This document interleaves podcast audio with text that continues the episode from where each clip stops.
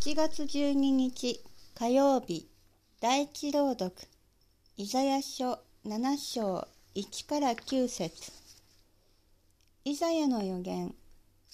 ユダの王ウジヤの孫でありヨタムの子であるアハズの知性のことである。アラムの王レチンとレマルヤの子イスラエルの王ペカが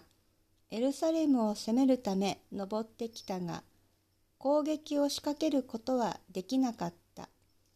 しかし、アラムがエフライムと同盟したという知らせはダビデの家に伝えられ、王の心も民の心も森の木々が風に揺れ動くように動揺した。主はイザヤに言われた。あなたは息子のシアル・ヤシャブと共に出て行って、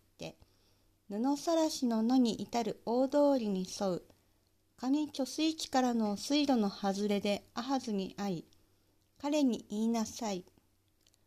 落ち着いて静かにしていなさい。恐れることはない。アラムを率いるレツィンとレマルヤの子が激しても、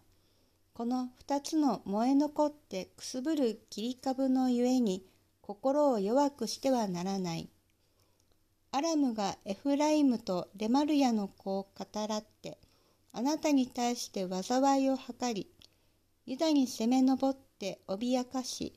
我々に従わせ、タベアルの子をそこに王として即位させようと言っているが、主なる神はこう言われる。それは実現せず成就しない。アラムの頭はダマスコ、ダマスコの頭はレツイン。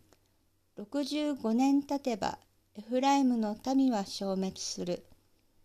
エフライムの頭はサマリア、サマリアの頭はレマルヤの子。信じなければあなた方は確かにされない。